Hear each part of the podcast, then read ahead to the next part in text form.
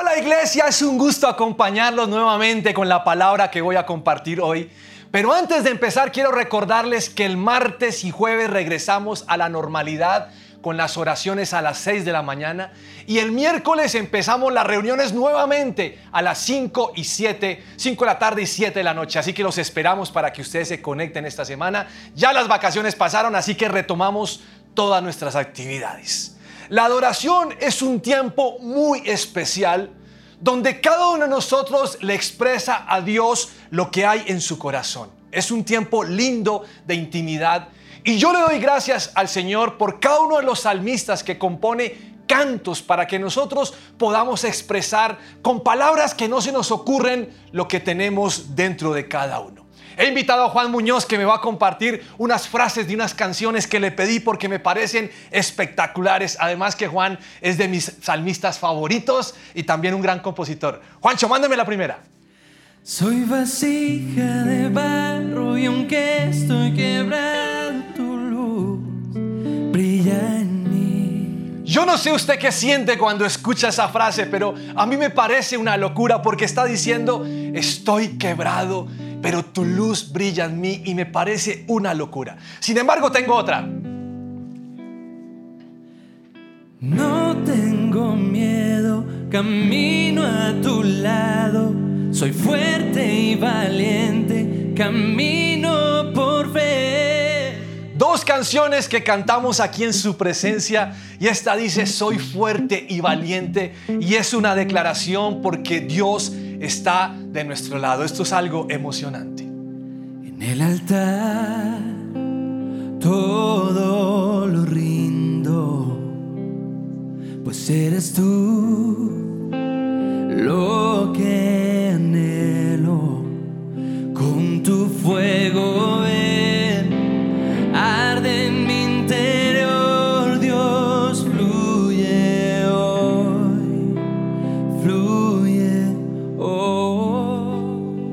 ¿Qué tal eso que tú eres mi anhelo y que tu fuego venga y arda en mi interior? Es algo demasiado poético. Y seguro que la que viene a usted también le va a gustar porque lo hemos cantado con mucho entusiasmo y con mucho ánimo. Aquí estás, debemos mover, te adoraré, te adoraré. Aquí estás, aquí estás, debemos mover, te adoraré, te adoraré. Aunque no pueda ver, estás sobrando. Aunque no pueda ver, estás sobrando. Siempre estás, siempre estás sobrando. Siempre estás, siempre estás sobrando. Mire, a mí me parece una locura lo que dicen esas canciones. Y esta en especial está diciendo, aunque yo no pueda ver, tú estás sobrando. Y es que cuando adoramos a Dios, hacemos unas declaraciones contundentes acerca de quién es Él, pero también acerca de nuestra fe. Y nosotros tenemos la plena seguridad de que Dios nos escucha. Cada una de esas letras expresa algo de nuestro interior. Pero yo soy consciente también de algo. Y es que muchas veces cuando estamos cantando, no procesamos lo que estamos diciendo o nos cuesta trabajo creer aquello que estamos declarando. Muchas veces yo he tenido que disciplinar mi mente y mi corazón con respecto a lo que estoy expresando en la alabanza, en la adoración. Por eso es bueno cerrar los ojos y pensar en lo que estamos diciendo, aunque no pueda ver aunque no pueda ver, sé que estás obrando, siempre estás obrando, siempre estás, siempre estás obrando. La pregunta que me hago es si usted cree lo que realmente estamos cantando como iglesia, o como usted pueda cantar en su casa, o en el baño, o donde quiera hacerlo. Aunque realmente usted no pueda ver a Dios, ¿usted cree que Dios está obrando? Esta es la pregunta con la cual quiero empezar esta predicación, porque creo que nosotros tenemos que ir más allá de cantar y subir en nuestro nivel de adoración, hacer que las letras de las canciones sean un vínculo en nuestro diario vivir. Es un nivel de adoración creyendo que lo que decimos es. Para algunos la adoración, la oración y la vida del cristianismo es solo cuestión de respuestas. Y esto consiste en que lo que han orado, Dios lo satisfaga al pie de la letra. Pero cuando Dios no lo hace, se volvió muy común que algunos abandonen la fe porque Él no respondió como Él quería. Yo a veces lo llamo que son resentidos de la fe. Y de estos hay muchos, porque como Dios no hizo como yo quería, Dios no existe o no satisface. Hoy la fe la hemos llevado a un nivel básico del deseo personal, pero jamás nos hemos puesto a pensar qué es lo que Dios quiere hacer en medio de cada situación. En noviembre pasado, llevaba más o menos unos cuatro o cinco meses con un fuerte dolor. Conviví con un dolor inguinal y varias veces oré por sanidad. Sin embargo, la, inflamación continuaba y la incomodidad era muy grande. No podía estar largos tiempos de pie. Y comencé a darme cuenta que posiblemente tenía que pasar por una cirugía. Así que yo le dije al Señor, ni se te ocurra pensar que yo voy a ir a una cirugía y menos en tiempos de COVID, ni locos que estuviéramos. Así que yo en medio de mi oración le sugerí a Dios o le dije lo que él tenía que hacer. Yo le dije, Señor, lo que tú tienes que hacer es poner tu dedo grande sobre mi parte inflamada y tú tienes que decir, sé sano en el nombre de Jesús. Y recordé algo parecido a esto en el Antiguo Testamento. Y la historia tiene que ver con Naamán. No se confunda, no es Aquaman, es Naamán. Naamán era un comandante del ejército de Aram. Era un hombre guerrero, un hombre de victorias, pero era un hombre que sufría de lepra y alguno de sus empleados, una empleada le sugirió algún día que él tenía que ir a ver al profeta en Samaria para que lo sanara. Así que después de pedir las cartas y una situación política que se tenía que manejar en su entonces, Naamán fue a Samaria y allí Eliseo lo atendió. Segunda de Reyes, capítulo 5, versículo 1. Entonces Naamán fue con sus caballos y carros de guerra y esperó frente a la puerta de la casa de Eliseo. Pero Eliseo le mandó a decir mediante un mensajero, ve y lávate siete veces en el río Jordán. Entonces tu piel quedará restaurada y te sanará de la lepra.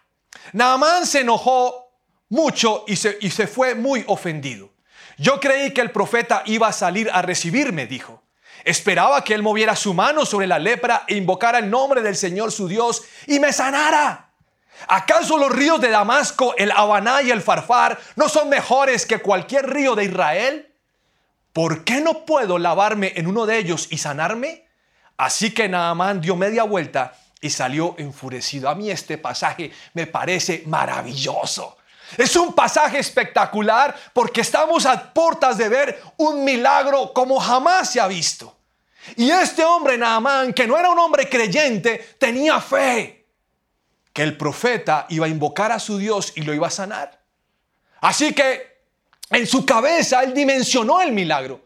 Solamente que como muchos hacemos, él pensó que tenía que ser de, a su propia manera y no a la manera de Dios. Sin embargo, creo que la meta de él, la sanidad, estaba en el corazón de Dios. Pero la forma como Dios lo iba a hacer era distinta. Y esto me hace pensar que algunos cristianos somos como Naamán. Porque queremos la sanidad si hablamos en la parte física, pero Dios está pensando otra forma y nosotros queremos como imaginamos que tiene que ser. A mí me gusta mucho ver el cuadro comparativo entre la idea de Naamán y la idea de Dios. La Biblia dice que Naamán pensaba que el profeta iba a salir y iba a orar por él. Algunos cristianos piensan que solo puede orar el pastor por ellos para que sean sanados. Pero la respuesta de Dios fue que el profeta no salió. Y aún ese profeta envió un mensajero. Me imagino a Naamán enojado porque diciendo, yo Naamán, de tantas batallas, comandante del ejército de Aram, y este tipo ni sale a recibirme. Naamán imaginó que el profeta movería su mano. Ahora, no sé cómo está pensando que va a mover su mano, si con latigazo se va la lepra o esa, esa lepra, no sé qué se imaginó. Pero en los asuntos de Dios, el profeta no movió la mano. Naamán imaginó que el profeta invocaría a su Dios, dice la Biblia. Y esto me llama la atención porque Naamán no creía en Dios, no tenía esa comunión. Sin embargo, como el profeta no salió y no movió la mano, no invocó a Dios. Al final, ustedes van a encontrar que Naamán pensaba que así venía la sanidad, pero a Dios se le ocurrió la fórmula 7. RJ7, no es de Cristiano Ronaldo, es de Río Jordán 7. Sumérjase siete veces en el río. Ahora, me gusta mucho porque la Biblia dice que tenía fe. Pero en medio de la fe, Naamán está diciendo cuál es el paso uno, el paso dos, el paso tres, como Dios tiene que obrar. Y yo encuentro que a veces somos atrevidos con Dios. No se trata de, decirle lo que, lo, que, de no decirle lo que esperamos. Pero es que a veces, como pensamos que es a nuestra manera, nos estamos perdiendo el milagro a la manera de Dios. Por eso, ni usted ni yo podemos limitar a Dios. Porque Dios tiene múltiples maneras para solucionar las situaciones. Lo cierto es que Él siempre va a querer hacer lo mejor para nosotros y nos corresponde tan solamente confiar en Dios. Romanos capítulo 9, versículo 20 dice, ¿quién eres tú para pedirle cuentas a Dios? ¿Acaso le dirá la olla de barro al que la moldeó, ¿por qué me hiciste así?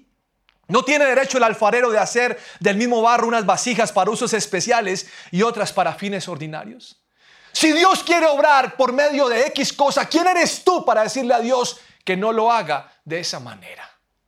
A mí me preocupa mucho que veo gente desmotivada y desanimada. Y son como Naamán con un listado de procedimientos de cómo Dios tiene que obrar y no disfrutan con él ni la libertad ni la confianza. Y cuando Dios no hace como ellos desean, se van enojados, ofendidos con la idea de que su río en Damasco es mejor que el río del Señor como el Jordán. Sin embargo, le doy gracias porque la Biblia quedó registrado que algunos de sus soldados o algunos de su corte le insistieron para que cumpliera lo que había dicho el profeta. Segunda de Reyes, capítulo 5, versículo 14. Entonces Naamán bajó al río Jordán y se sumergió siete veces, tal como el hombre de Dios le había indicado y su piel quedó tan sana como la de un niño y se curó. Después Naamán y todo su grupo regresaron a buscar al hombre de Dios, se pararon ante él y Naamán le dijo, ahora sé que no hay Dios en todo el mundo excepto en Israel. Así que le ruego que acepte un regalo de su siervo. A mí me emociona este pasaje. Pero me puse por un momento a pensar ¿Qué tendría en la mente Naamán cada vez que se sumergió en ese, en ese río? Y me lo puedo imaginar que ahí está el libro, él se pone su vestido de baño y está frente a todos en el río Jordán y él está pensando en su primera inmersión, está pensando, ¿y es que acaso no son los mejores ríos los de Damasco? Y se, y se sumerge. Y sale y, y como que diga, yo me siento aquí como raro.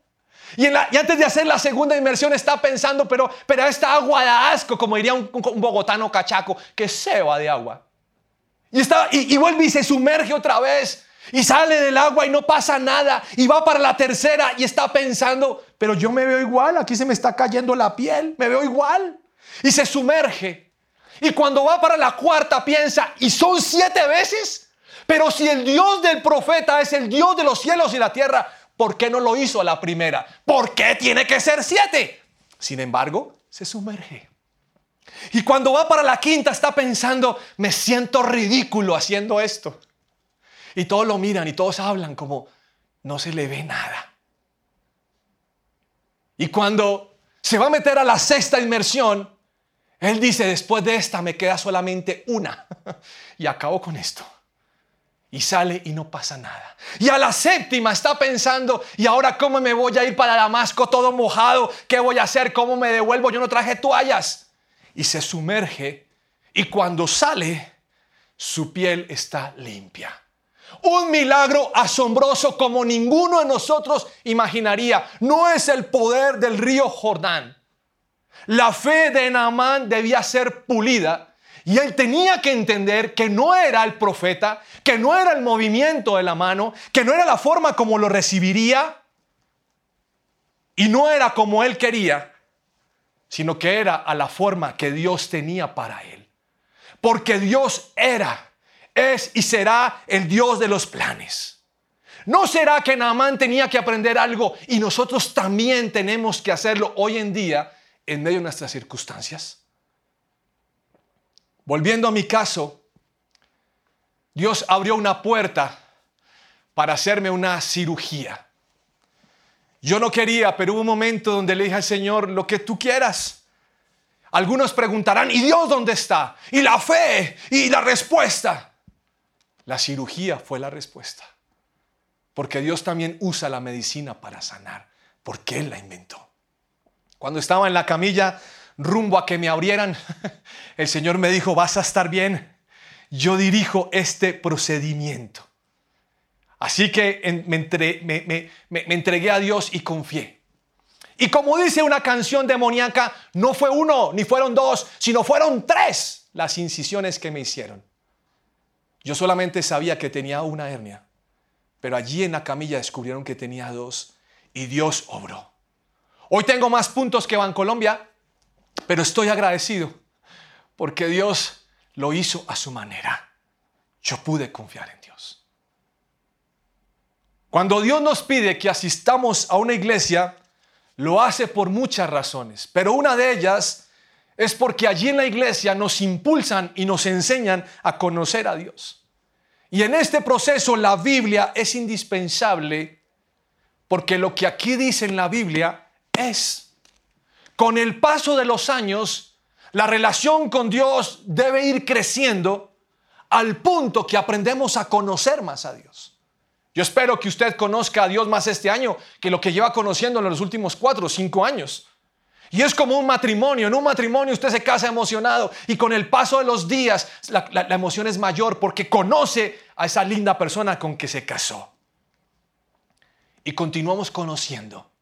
A veces no terminamos de conocer y con Dios sucede lo mismo. Conocemos a Dios. Cuando usted lee las escrituras está conociendo a Dios. Esta es una de las cosas que le faltó pensar y asimilar a Adán y a Eva. En Génesis 3, Versículo 1 dice lo siguiente, la serpiente era el más astuto de todos los animales salvajes que el Señor había hecho. Cierto día le preguntó a la mujer, ¿de veras Dios les dijo que no deben comer del fruto de ninguno de los árboles del huerto? Claro que podemos comer del fruto de los árboles del huerto, contestó la mujer. Es solo del fruto del árbol que está en medio del huerto del que no se nos permite comer. Dios dijo, no deben comerlo, ni siquiera tocarlo. Si lo hacen, morirán. No morirán, respondió la serpiente a la mujer. Dios sabe que en cuanto coman del fruto, se les abrirán los ojos y serán como Dios, con el conocimiento del bien y del mal. La mujer quedó convencida. Vio que el árbol era hermoso y su fruto parecía delicioso y quiso la sabiduría que le daría. Así que tomó del fruto y lo comió. Después le dio un poco a su esposo que estaba con ella y él también comió. ¿Por qué Eva y Adán respectivamente tenían que escuchar la voz del enemigo? ¿Es que acaso no conocían a Dios? ¿Cuántas veces Dios les había mentido? En esa circunstancia, obviamente, como, como ya sabemos lo que pasó, diríamos, tenían que haberle respondido vehementemente, Dios dice la verdad. Y es que cuando nosotros tenemos comunión y conocemos a Dios, cuando viene a decirnos cantidades andeses, las rechazamos y no las aceptamos. ¿Por qué? Porque conocemos a Dios. Es que la creación fue una explosión. No, Señor. La creación la hizo Dios. Es que Jesús tenía un amorío con María Magdalena. No, Señor. Si hubiera tenido una, una esposa, la Biblia lo diría. Porque Dios inventó el matrimonio y ¿por qué va a negar una relación? Es que yo pienso que sí se puede tuerca con tuerca y tornillo con tornillo. Pues no. Ahora, si usted quiere andar desajustado, allá problema suyo. Pero la Biblia dice que no. Entonces creemos lo que Dios dice. A mí me molestan y no los veo, lo cambio o apago el televisor. Cuando hay programas de televisión que hablan mentiras de Dios. porque es como Satanás hablando en el huerto del Edén. Dios jamás te va a abandonar. Dios no te va a abandonar. Porque no quiere abandonarnos. Dios siempre va a escuchar nuestras oraciones. así es Dios. Dios nos ha dicho que somos importantes para Él. Siempre somos importantes para Dios. Dios te ama, te bendice y te cuida. Ese es Dios. No hay otro Dios diferente. Y no te va a mentir. Un joven eh, me dijo, mire, recurro a usted porque mm, yo oro y leo la Biblia y siento que Dios no está conmigo y que creo que me abandonó. Yo no veo su respuesta. Y he llegado a dudar si realmente Él existe. ¿Qué me puede decir al respecto? Y lo primero que pensé es, este no conoce a Dios. Porque Dios no abandona. Es que yo siento que me abandonó. Pues su sentimiento tiene que cambiar por lo que dice la Biblia. Porque Dios no abandona. Cuando nosotros conocemos a alguien, como es en el caso de Dios, aprendemos a confiar en Él. Y la confianza en Dios es el resultado de saber cómo es, qué piensa, qué dice, qué hace, cómo se comporta y cómo es su carácter y demás cosas. Estaba buscando la definición de confiar y hubo una definición, porque tiene varias, que me llamó muchísimo la atención y la quiero leer literalmente eh, con respecto al diccionario de la Real Academia de la Lengua. Dice, confiar es depositar en alguien sin más seguridad que la buena fe la opinión que de él se tiene cualquier otra cosa. Imagínese, está diciendo que usted deposita en Dios todo lo que usted tiene porque Él tiene una buena opinión, es decir, Él ha hecho una buena opinión. Y usted, lo, dice, yo confío en Dios porque para mí Dios es todo. Pero yo me doy cuenta que la definición es muy linda. Pero hay cristianos que no confían en Dios. Y no sé cuál es la razón. Pero el propósito de esta predicación es romper para este nuevo año esa mentalidad de querer tener todo bajo control y bajo cuidado, porque no podemos hacer nada. Cuando estaba en esa camilla acostado, me pusieron la anestesia y me tocó confiar, primero en Dios, y segundo que ese médico hubiera ido a todas las clases y no hubiera, hubiera pasado todos los parciales y se hubiera graduado con honores porque me iba a abrir mi cuerpo. Confié plenamente. Así confiamos en Dios. Cuando oramos, podemos entregar en las manos de Dios cualquier situación porque sabemos quién es Él. Porque Él puede decidir y Él hará más allá de mis propias ideas. El Salmo capítulo 9, versículo 10 dice, los que conocen tu nombre confían en ti, porque tú, oh Señor, no abandonas a los que te buscan. Mire, si usted tiene hoy dudas acerca de Dios, copie ese versículo, pégueselo en el, baño, en su carro. Bueno, no lo va a utilizar porque no podemos salir, pero póngalo en un lugar visible y diga, los que conocen tu nombre confían en ti porque tú no me abandonas. Y cuando Satanás venga a decirle con que Dios ha dicho, dígale, diablo desgraciado, te largas, porque Dios no abandona a los que le buscan. Él no me abandona. Y le va a decir, pero tú no lo sientes. ¿Qué sentimiento? La Biblia dice, Señor, que tú no me abandonas. Y esto tendría que ser suficiente para memorizarlo y declararlo. El Salmo 37.4 dice, deleítate en el Señor y Él te concederá los deseos de tu corazón. Entrega al Señor todo lo que haces, confía en Él y Él te ayudará. Confía, deleítate. Él te concede, entrégale, tranquilo. Pero es que no veo nada. Van seis inmersiones y no ha pasado nada. Tranquilo, a las siete lo vas a ver. Cuando nació nuestra hija menor, ustedes saben todo el tema de su parálisis cerebral, el Señor nos dio un pasaje. Fue una palabra profética que dice, está en Jeremías 33 y dice, he aquí yo les traeré sanidad y medicina y los curaré y les revelaré abundancia de paz y de verdad. Y para nosotros fue una palabra formidable.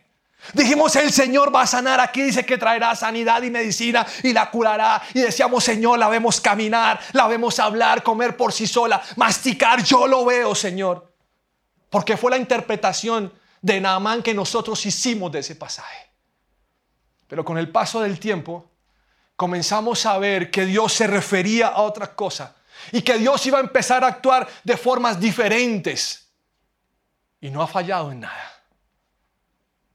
Dios ha hecho que podamos vivir un paraíso con Manuela. No ha faltado nada. Hoy no mastica por sí sola, no puede caminar, no habla. Pero Dios ha hecho una obra estupenda en ella, de tal manera que nosotros podemos vivir una vida tranquila con ella. Quiero que sepan que la fe es una bendición, pero la fe está sujeta a la soberanía de Dios y Él siempre hará o dejará de hacer por amor a nosotros. Escúchelo bien. Hará o dejará de hacer por amor a nosotros. Las cosas no siempre van a suceder como queremos. Eso está claro. Pero si oramos, podemos estar seguros que sucederán a la manera de Dios y podemos descansar y confiar que Él hará lo mejor. Hace un tiempo escuché que alguien dijo, no hable de sanidad, porque si Dios no lo hace, es jugar con la ilusión de las personas. Mentira. Dios es un Dios capaz de sanar y confiamos en su poder. Pero si no lo hiciera, no significa que le quedó grande ese milagro o esa situación o que no me ama o que no me quiere escuchar. No, yo estoy pensando que Dios tiene un plan superior.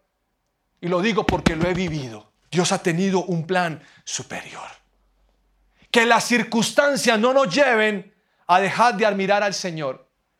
Que podamos entender su camino diferente y confiar porque Él sabe lo que es mejor para nosotros. Y aunque a algunos les cueste trabajo entenderlo, Dios tiene la última palabra. No la tiene la medicina, no la tienen las circunstancias, no la tiene X o Y persona, la tiene Dios. Así que tú puedes creer y descansar en esto. Quiero terminar con, con un versículo que me parece ilógico. Estoy seguro que usted lo ha leído. Y está en Deuteronomio capítulo 7, versículo 21. Dice lo siguiente, no no les tengas miedo a esas naciones porque el Señor tu Dios está contigo y Él es Dios grande e imponente. Poco a poco el Señor tu Dios irá expulsando a esas naciones de tu paso. No las echarás a todas de una sola vez porque de ser así los animales salvajes se multiplicarían con demasiada rapidez para ti. Pero el Señor tu Dios entregará a todas esas naciones en tus manos, las llenará de confusión hasta que queden destruidas. Pondrá a sus reyes bajo tu poder y tú borrarás sus nombres de la faz de la tierra. Nadie podrá hacerte frente y tú los destruirás a todos. Si se dio cuenta, ese pasaje está diciendo poco a poco. Hola, qué duro. Porque a mí me gustan que las cosas sucedan ya. Señor, oro por esa hernia inguinal. ¡Pin! Cae. Y no poco a poco. Yo quisiera que las cosas sucedieran ya en mi lógica, pero en la lógica de Dios es distinto. Dios es visionario y Dios no acabó con los enemigos de una vez porque Él estaba pensando que si lo hacía, las fieras acabarían con su pueblo. Pero yo estoy pensando otra cosa. Señor, si tú eres el Dios de las bestias, ¿por qué no soplas y mastas las bestias? Si tú eres el Dios de el Dios todopoderoso, ¿por qué no le das que le dé un cáncer a todos los enemigos y se mueran? ¿Por qué no los aniquilas? Pero no es la forma como Dios opera. Y hay diferencias. Para algunos la fe es cuestión de obra ya, pero a veces Dios no. Nos lleva poco a poco. Y la Biblia también dice, ¿quién sabe lo que piensa el Señor? ¿Quién puede darle consejos? La palabra proceso es una realidad y funciona con Dios. Y esa palabra se desarrolla en el transcurso del tiempo. Entonces, ¿qué vamos a hacer? ¿Criticar a Dios por la forma como actúa?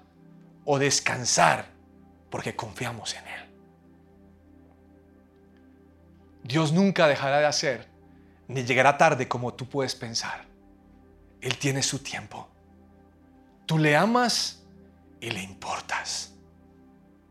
Y sea lo que sea, lo que estés viviendo hoy, lo difícil que pueda estar viviendo, porque puedo imaginar que algunos están viendo este mensaje y están diciendo, ese predicador de allá no tiene ni idea de lo que yo estoy viviendo. Sea lo que sea, tú tienes hoy el honor y el privilegio de ver a Dios en otra faceta que tú no conoces. Deja que Él lo haga a su manera. Solamente confía.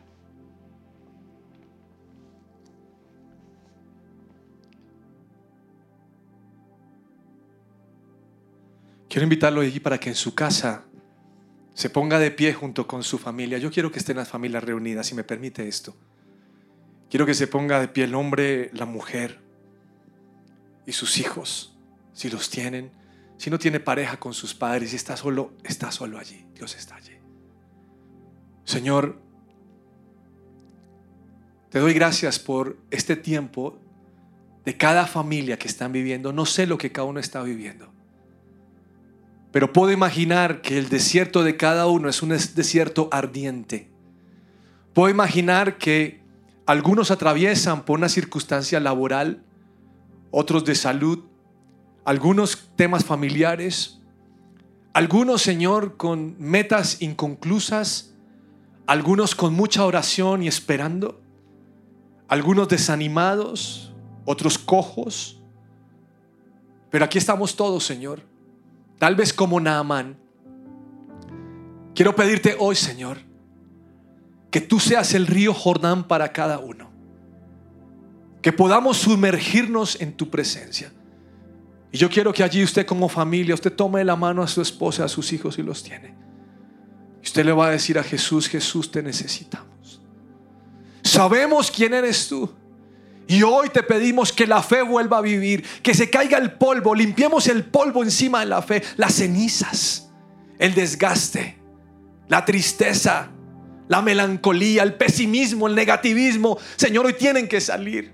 Y junto con mi esposa y con nuestros hijos, Hoy decidimos, Señor, creer que tú tienes todo el poder para hacer milagros que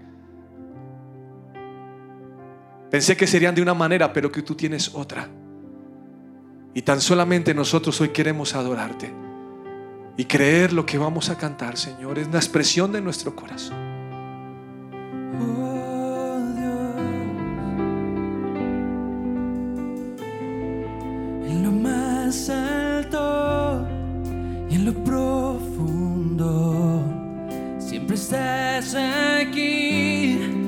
a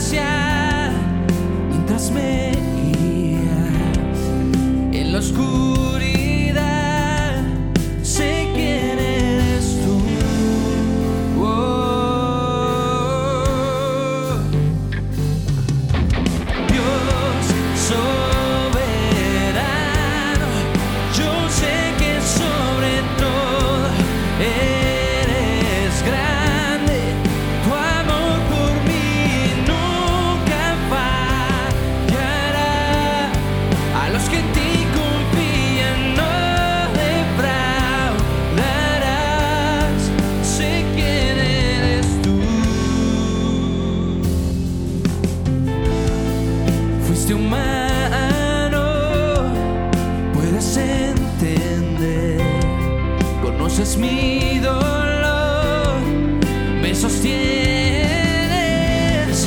las tormentas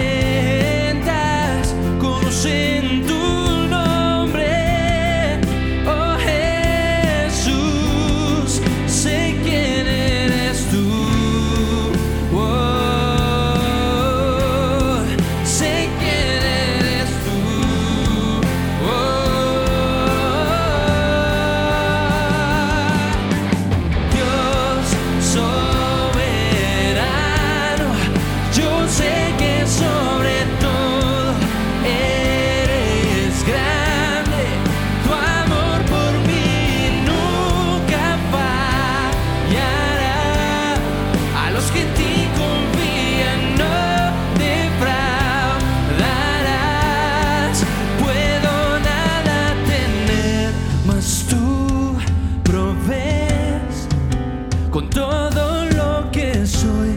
Te exalto.